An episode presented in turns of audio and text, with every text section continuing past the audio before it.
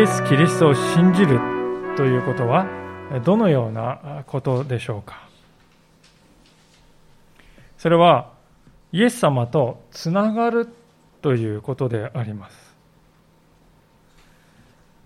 聖書はこのイエス様とつながるということをしばしば結婚に例えています。では結婚の本質は一体何でしょうか？これを取り除いたらもう結婚関係ではないというその中心は何でしょうか？誓いの言葉でしょうか？あるいは指輪の交換でしょうか？それとも肉体関係でしょうか？そのいずれも大切なものですが、しかし中心ではないだろうと思います。中心は何かというと、信頼でしょう。相手を他の誰よりも信頼しているということ。これが結婚関係の中心ではないでしょうか。同じことは神様との関係にも当てはまるのではないかと思います。一番大事なことは、上辺だけの言葉でも、あるいは何をお捧げしたかでも、あるいはどんな犠牲を払ったかでもなく、私たちがどれだけ神様を信頼しているかであります。だからこそ聖書は、信仰が人を救うのだと語るんですよね。なぜなら私たちが神様を信頼して初めて、私たちは神様と確かにつながることができるからです。目に見えるものっていうのは簡単に壊れて失われていくものですが、目に見えないこの信頼というものは、永遠に残るものであります。ですから聖書は、神を信頼することが神とつながるつながるために究極的に重要なものだよと繰り返し繰り返し語るわけです。今日皆さんとご一緒に見ておりますこの聖書の箇所でイエス様が伝えようとしておることはそういう神様とのつながりを壊すということがどれほど深刻な影響をもたらすのかというそういうレッスンであります今日の箇所を見ると戸惑うような厳しい言葉が並んでいるわけですがそれはそれだけこの神様とのイエス様とのつながりを壊すということが、えー、あごめんなさいイエス様とのつながりというものが重要であるかということを示している。ですから私たちは、この言葉をですね、気軽な感じで扱うべきではない。真摯な心、開かれた心で聞いていきたいと思うんであります。さて、今日取り上げさせていただきました聖書の箇所は、前回見た箇所と最後の41節のところが重なっているということにお気づきになった方もおられるかと思います。なぜそうしたかというと、あえてそうしたかというと、この41節から42節と、次の42節とですね、対比になっているからであります。そこでもう一度読んでみたいと思うんですが、こう書いてあります。41節誠にあなた方に言います。あなた方がキリストに属するものだということで、あなた方に一杯の水を飲ませてくれる人は、決して報いを失うことがありません。また私を信じるこの小さい者たちの一人をつまずかせる者は、むしろ大きな石臼を首に結びつけられて海に投げ込まれてしまう方が良いのです。イエス様はここでご自分とつながっているということが人間にいかに大きな意味を持つのかということをですね、対照的なやり方で教えようとしておられます。つまり、前のこの41節の方では、誰かがキリストとつながっているとして、その人に良いことをしたら、それはつながっているキリストに対して良いことをしたのと同じことになるよと。だから豊かな報いを受けられるよと言いますね。で続いて次の42節は反対のことです。キリストとつながっている誰かに誰かをキリストから引き離すようなことをしたら、それはキリストを足毛にしているのと同じことだよと。そういうことを語っているんですね。つまり、何を言いたいかというと、キリストとのつながりというのは、人間にとって、それだけ本質的なことであり、大事なことなんだよということを教えているのであります。でそう言われると、こうですね、あれあれとこう思う方もいらっしゃるかもしれませんね。なぜなら、42節を見ると、この、つまずかせるって書いたんですよ、皆さん。まあ、つまずくっていうのは、まあ、一見するとですね、床のこの、なんていうんですか、段差があって、そこにですね、えー、つま先が引っかかってつまずいて、こう、おっとっとっとよろめいた、そういう程度の話なんじゃないかなと思うんですけれども、実はこのつまずくというのはですね、もともとのギリシャ語の意味は、罠にかけるという、そういう意味ですね。こう、カゴがですね、傾けてあってですね、棒が渡してあって、その棒に触れるとですね、カゴがパタンと落ちて、罠にかかる。獲物が捕らえられると、そういう罠のことを示す言葉です。で他の信仰者に対してそのようなことをするならば、その罪は非常に重いということ、そういうことを語っているわけですね。でも、果たしてそんなことをする人いるかなと。そう感じる方もおられるかもしれません。いや、実はいるんだということですよね。しかも身近にいるんだと。前回学んだですね、38節を覚えておられるでしょうか。ヨハネという名前のイエス様の弟子がですね、ある人を見つけました。その人はですね、自分たちにはできなかった悪霊を追い出すという奇跡をですね、イエス様の名前を使って行っていたわけですよね。でそれを見てヨハネはですね、あんたちょっとやめてくださいと。やめさせたんだと。そういう場面ですね。ヨハネは何を考えていたかというと、そういうことをしていいのは、イエス様の弟子である我々だけに許されている特権であって、部外者が勝手なことをしてもらっちゃ困る。気に入らない。そう考えたんですね。いわばヨハネはエリート意識。そして自分にできないことができているという人に対する妬み。まあそういうものにとらわれて、せっかく良い働きをしていたこの人の働きを妨げて、イエス様から遠ざけてしまったということです。イエス様はここで41節で私を信じるこの小さい者たちの一人をつまずかせるということはまさにそういう類の振る舞いのことを言ってるわけですね。実際皆さん、こういうことは気をつけないとすぐに教会の中に入り込んでくるのであります。例えばですね、こんなことはないでしょうか。私はね、こんなに長いことこの教会に集っているんですからね、そういう私の意見は尊重されるべきだと思いますよとかね。あるいはあの人はまだ来たばっかりなのに、私よりもなんか用いられている、それはどうなんだろうか。あるいはまた、私はこれだけの犠牲を払ってきたのに、あの人はあんまり貢献してないよねという、そういう具合であります。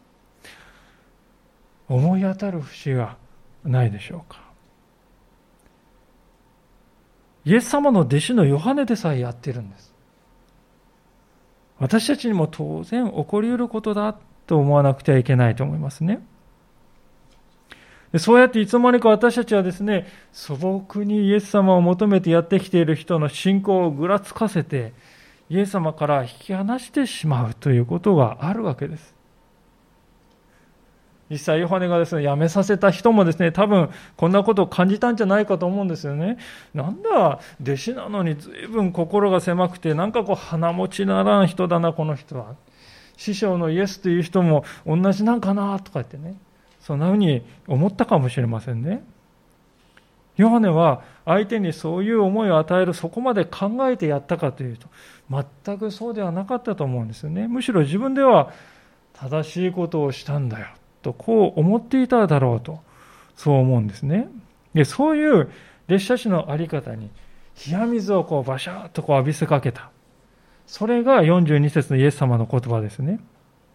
イエス様はそういうことをする人は大きな石臼を首に祝いつけられて海に投げ込まれた方がまだましですとそこまで言うんです。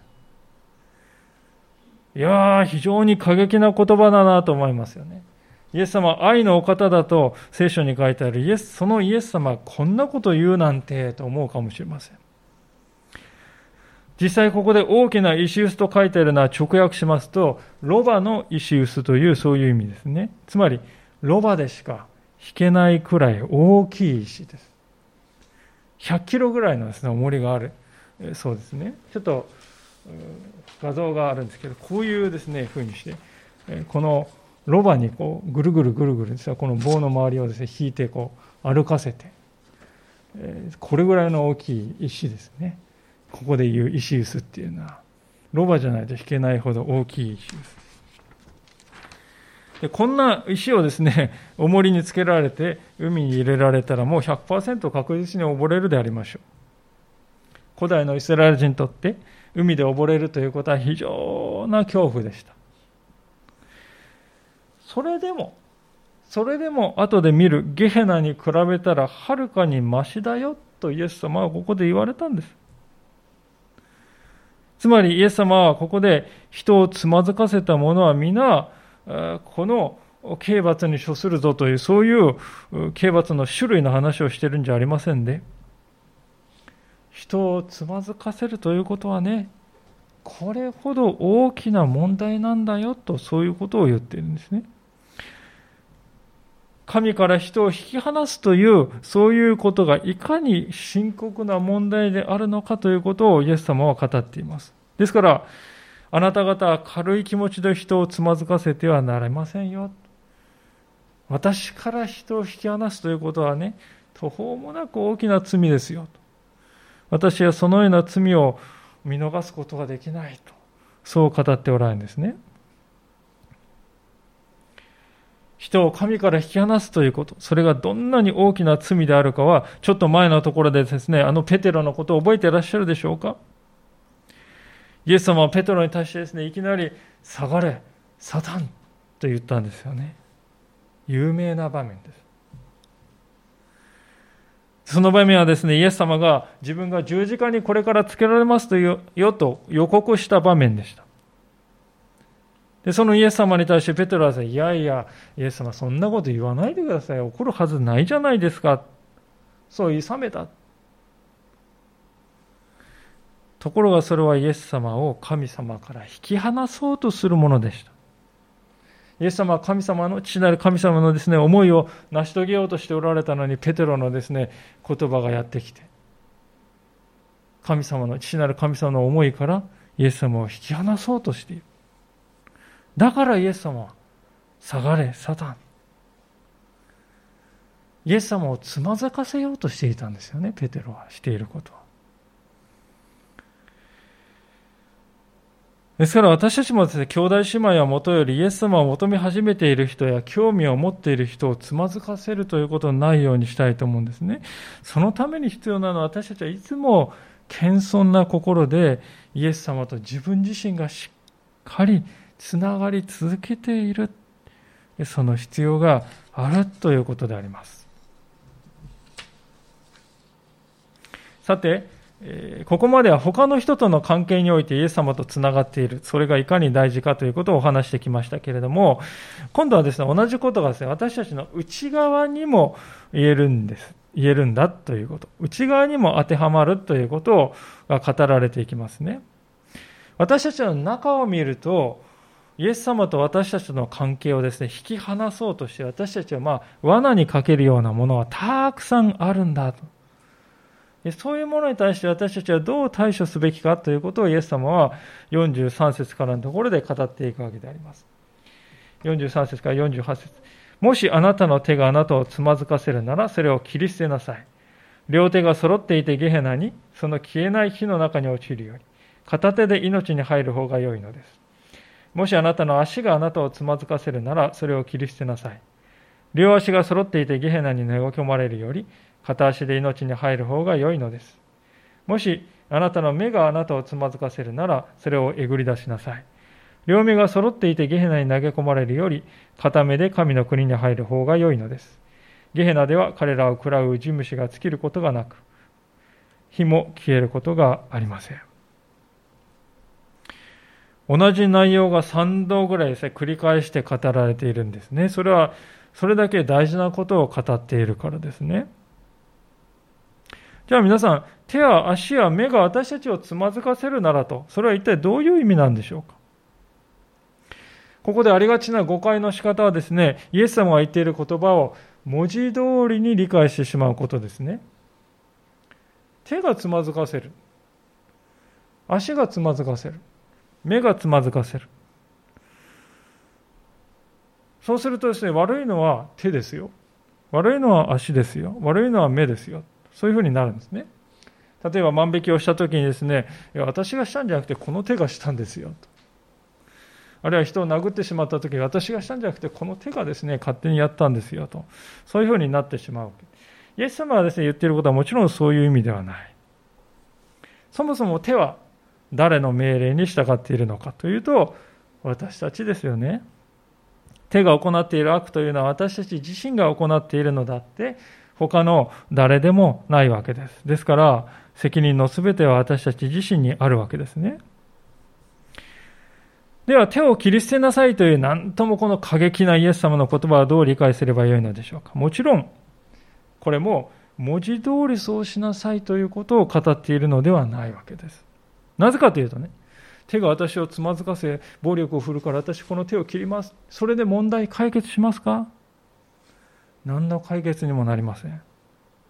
ですから私たちはこういう言葉を見たときにですね、イエス様はどういう意図でこれをおっしゃってんだかなって考えるということが大事ですね。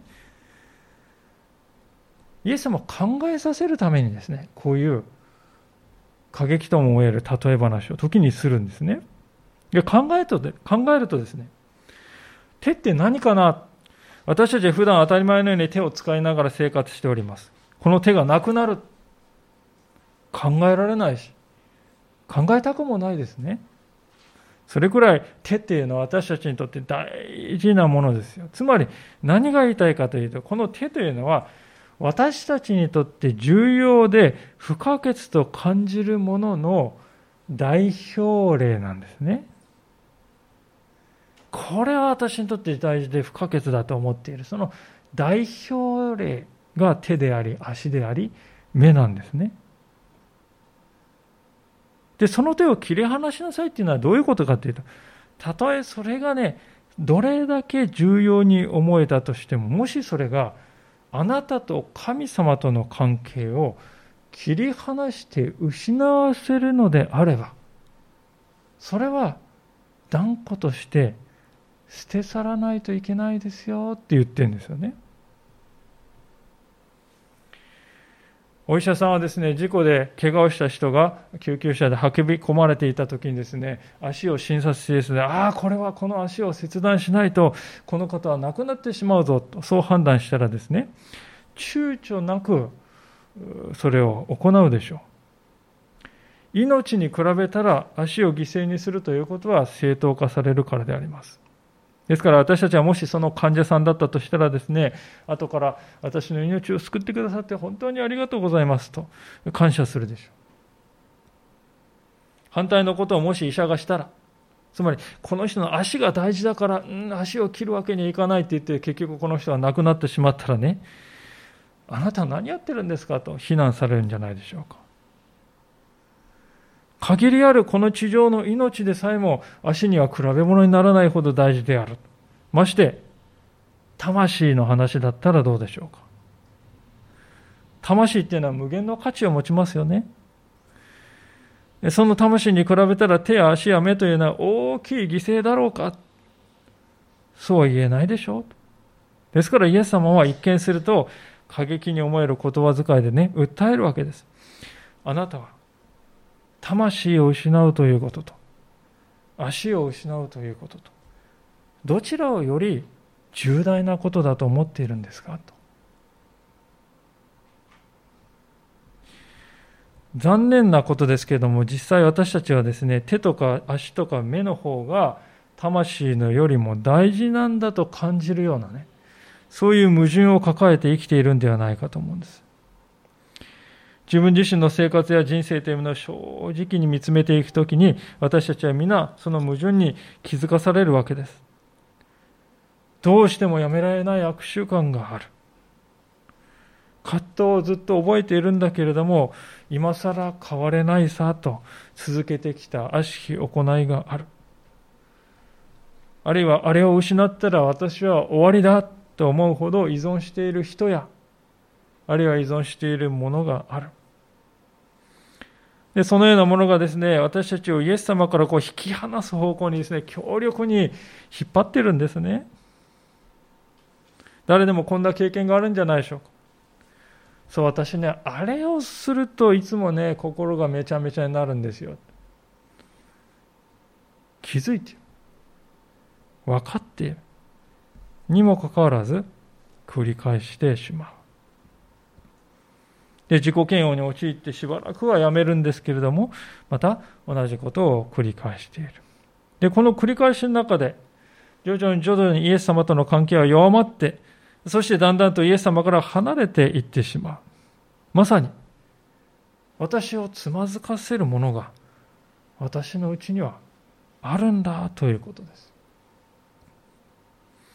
主はそのようなものを切り離して捨ててしまうことが決定的に重要だと語っておられる。なぜなら、ゲヘナに落ちることに比べればその犠牲は小さいからだと言うんであります。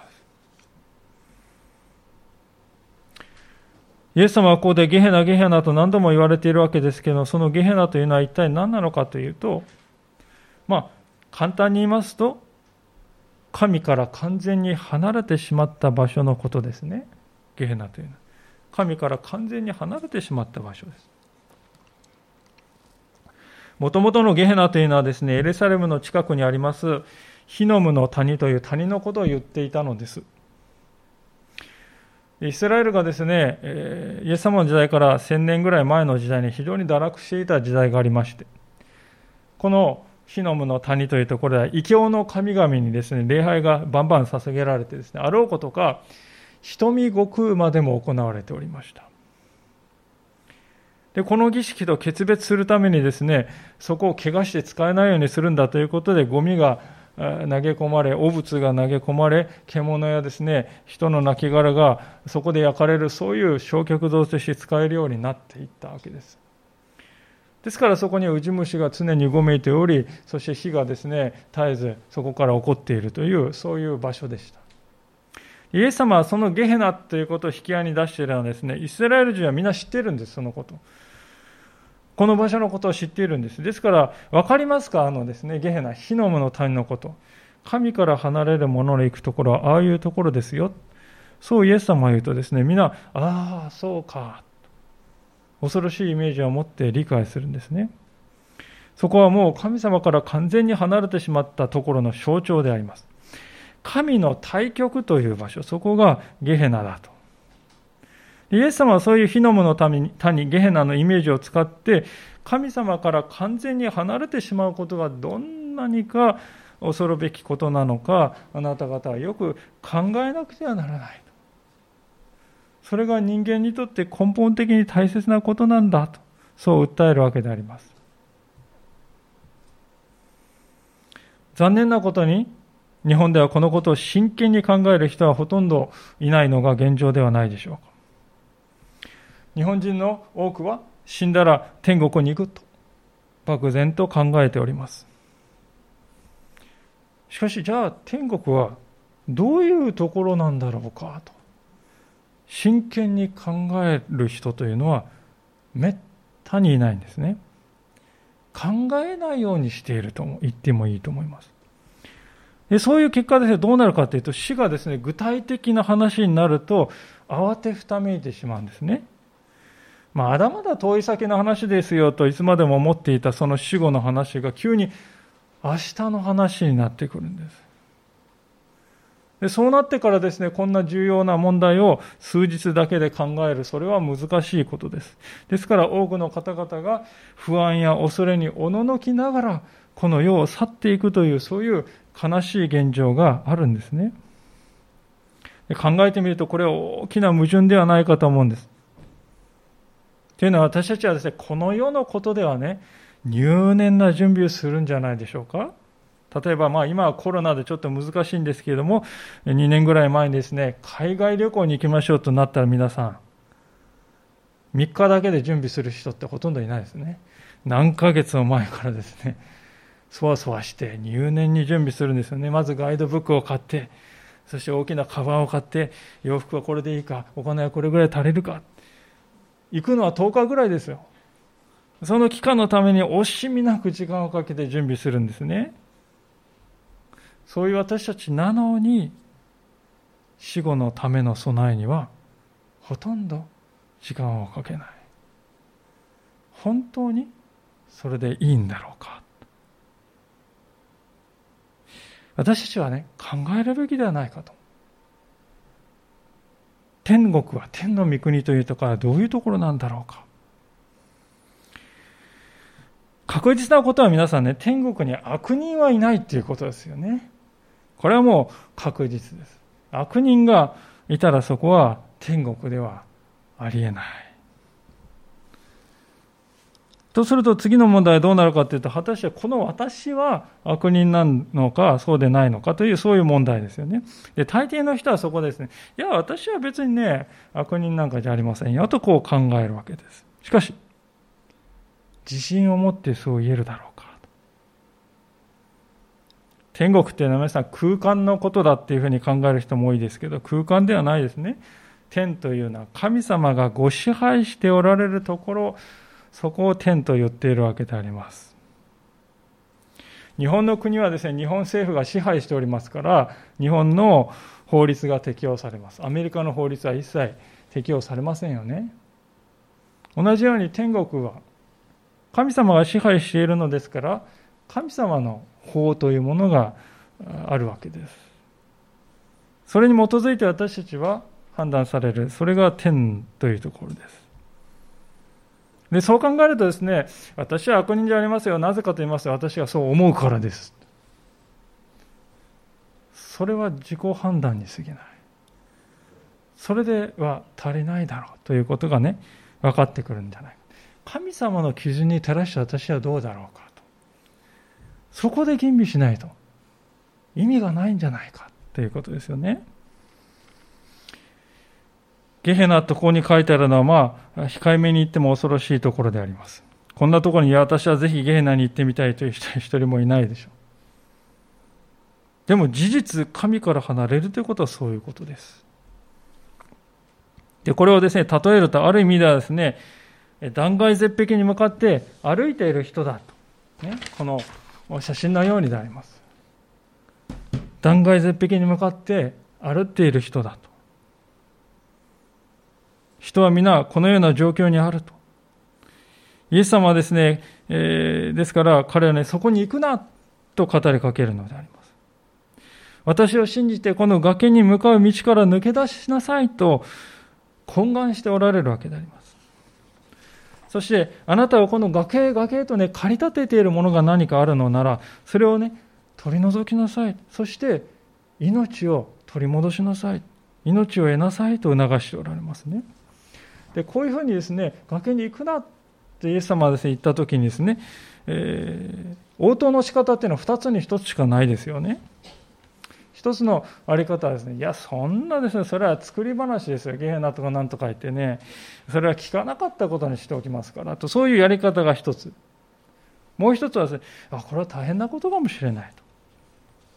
確かに私自分のことをね、正直に振り返ったら罪がないとはこれ言えない。私はだからゲヘナではなく神様の恵みに預かりたいと思う。そう考えて、ここから回る右をして、神様に立ち返っていく道ですね。そのどちらかだと。中間はないですよね。崖にも行きたい。でも命も得たい。それは不可能だということです。で、こういうお話をしますとですね、そもそも神様崖なんて作んなければよかったじゃないですかと。あるいは崖から落ちたてそこでパッと助けてくれればいいじゃないですかそういう人もいるかもしれません。でもそれは違うんだということです。なぜなら神様が崖を作ったのではないからですね。人が自らそこに向かって歩くことを選んでいるということです。例えば自動車にはですね常にガソリン燃料が必要ですよね。ですからガソリンスタンドからどれだけ離れられるかっていう距離はもう決まってんですね。まあ、皆さん、私たちの車、大体300キロから500キロぐらいですね。それ以上離れたら、燃料が尽きて止まるんですよ。それは当たり前のことでありますね。で人間にとってこのガソリンスタンドに当たる方が神様であると聖書は語っております。この神様からどこまでも離れていくとですね、命を失うわけであります。燃料が尽きた車のように。そして燃料が尽きて動かなくなってですね、車はどうなるか、スクラップ置き場に移動するわけでありますが、同じように神様の語りかけを無視してこの崖に突入していた人もやがては最後は落ちていきます。でその落ちたところをゲヘナと呼んでいるのだ。それだけのことなんですね。神様は私たちを無理やり従わせようとするお方であります。首根っこ捕まえてですね、俺の言うことを聞け。それはロボットですよね。それは奴隷です。神様は私たちを自由人として扱ってくださいます。私たちの自由意志を重んじてくださいます。その上であらん限りの力を尽くして神様は私たちを救おうとしてくださいます。それがイエス・キリストの十字架ですね。神様は命がけで私たちを招いてくださっている。そこで私たちは選択をしないといけないんですね。永遠の命よりも私はこの手を重んじるのか？天の御国よりも足が大事なのか？神の国よりも目が私にとって尊いことか？神様という方とこの世のものとどちらに価値を見出すのか？最終的なその判断はあくまで私たちに委ねられております。でも一つだけ確かなことはですね、ありますが、それは決断を先送りするというのは良い選択ではないということですね。先送りは何の解決にもならないということです。で、このふうな話をします。イエス様はなんか私たちを脅しているようなね、そんなふうに感じるかもしれませんけど、そうではないんだということをぜひ知っていただきたいんですね。イエス様が言っていることはですね、このような人に対して、このような崖に向かっている人に対して、そちらに行けば、崖からの転落が待ってますよと事実を語っているだけであります。小さい子供を持っている親はですね、子供が危険なところに近づいていけばですね、そっちに行ってはいけません。時にはですね、もうそれでも従わなければですね、土星を上げて叱ったりしますよね。それは脅しでしょうかそうではない。子供を愛している行為ですね。むしろ子供が危険なのに全然ですね、ヘラヘラして、注意も払わなかったら、あなた何してるんですか虐待です。ってそう言われてしまうんじゃないでしょうか。同じことが神様にも当てはまるんであります。現に人間がゲヘナというところに向かっている神から離れて、だからこそ神様はですね、言わずにはいられない。鋭い警告を発せられる。時には今日の箇所のような厳しい、激しい言葉も用いるんです。それは私たちをそこまで愛しているからだ。私たちが滅びることは決して望まないからだと。聖書を一箇所開けてみたいんですけれども、エゼキエル書というところの18章というところですね。エゼキエル書というところの18章であります。旧約聖書の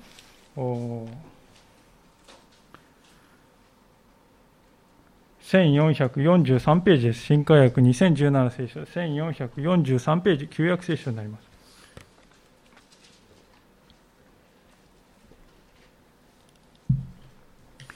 エゼキエル書の18章の23節、1443ページをお読みしたいと思います。エゼキエル書18章の23節をお読みいたします。私は悪しき者の死を喜ぶだろうか？神である主の言葉。彼がその生き方から立ち返って生きることを喜ばないだろうか？そして続いて32節私は誰が死ぬのも喜ばない？神である主の言葉。だから立ち返って生きよう。私は悪しき者の死を喜ぶだろうか？彼がその生き方から立ち返って生きるのを喜ばないだろうか？私は誰が死ぬのも喜ばない。だから立ち返って生きよう。これが神様の思いです。これが神様からの私たちへの語りかけですね。ですから私たちはゲヘナというものを正しく恐れる。しかし、ここまで神様言ってくれるんだと。じゃあその愛を受け取ろう。神様に応答して、救いをしっかりいただいて生きていこう。そのようなものでありたいとこう思うわけであります。さて、そしてイエス様はですね、そういう信仰者のあり方をですね、今日の最後の箇所で次のように語ってもいるわけであります。マルコの9章の49節、50節をお読みしますが、人は皆、火によって塩気をつけられます。塩は良いものです。しかし、塩に塩気がなくなったらあなた方は何によってそれに味をつけるでしょうか。あなた方は自分自身のうちに塩気を保ち、互いに平和に過ごしなさい。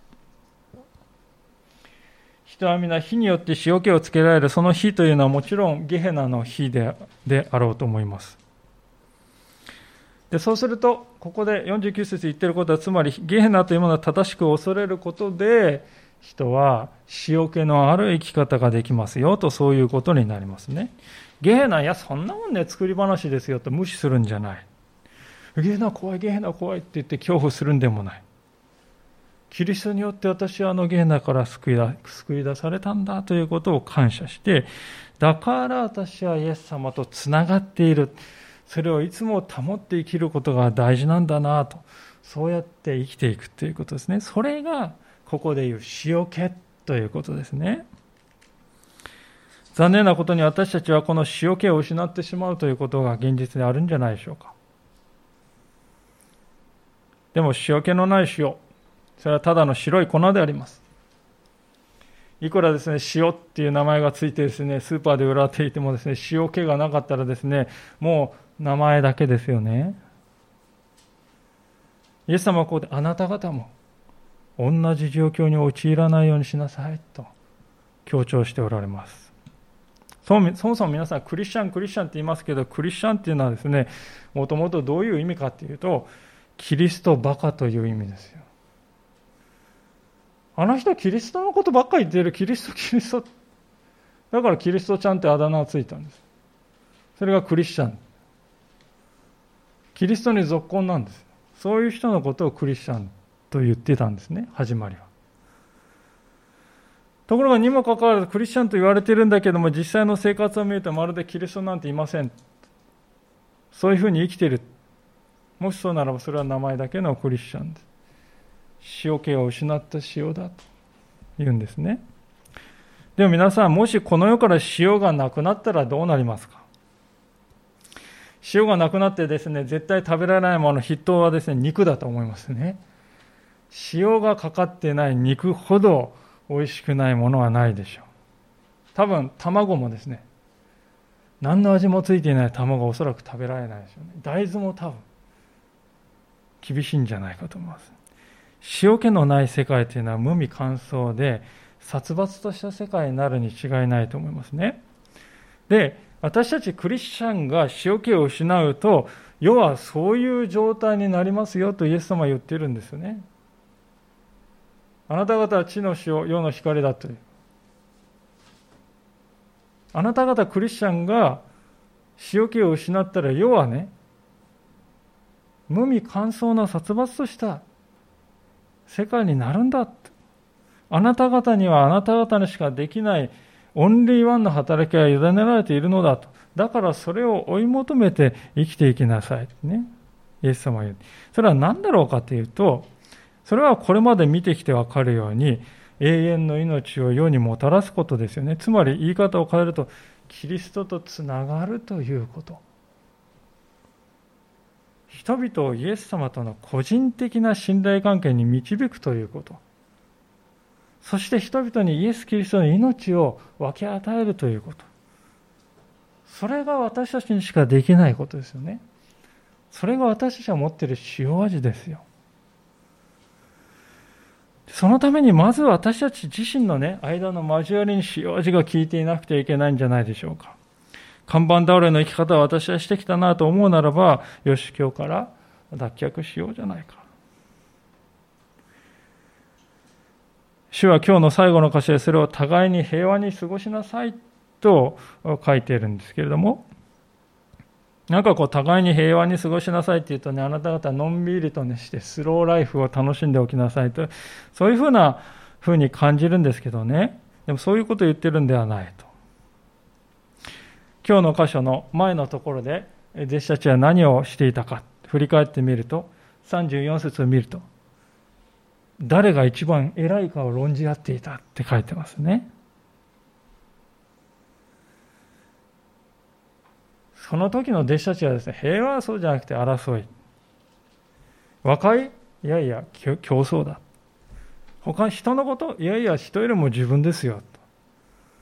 そういう状態だったんですよ。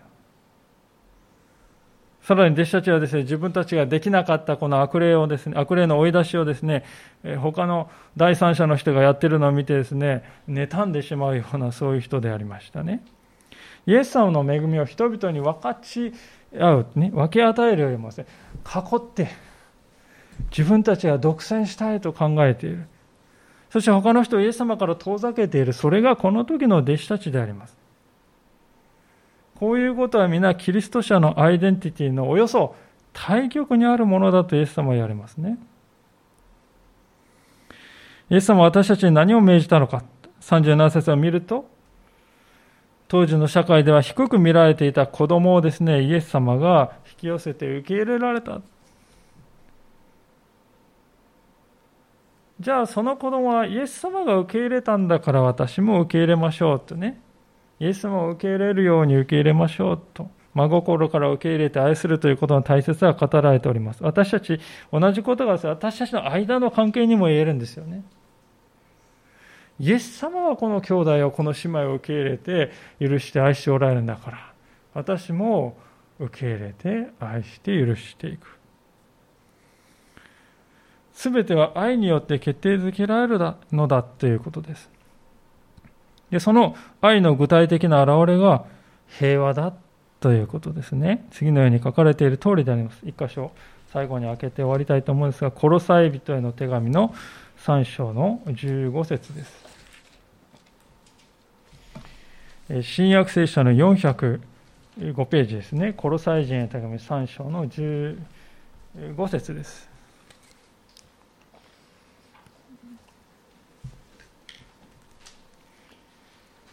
405ページになります。新科学2010年405ページ。コロサイ3章15節です。それではお読みいたします。皆さんでご一緒に言いましょうか。コロサイの3章の15節です。3回。キリストの平和があなた方の心を支配するようにしなさい。そのためにあなた方も召されて一つの体となったのです。また、感謝の心を持つ人になりなさい。ありがとうございます。キリストの平和があなた方の心を隅々まで支配するようにしなさい。そのためにあなた方も救われて、キリストによって一つされたんでしょう。いかがでしょうか。私たちは真の意味で塩味の効いた信仰者でありましょうか。塩が塩であり続けるためには、私たちにとってイエス様とつながっているということ。他の人をイエス様とのつながりに導くということ。そしてすでにつながる、あるいはつながろうとしている人を妨げないで招き入れるということ。そして自分の中にあるイエス様とのつながりを断ち切ろうとするものを取り除いていくということ。それが塩が塩であり続けるために必要なことであります。お祈りをしたいと思います。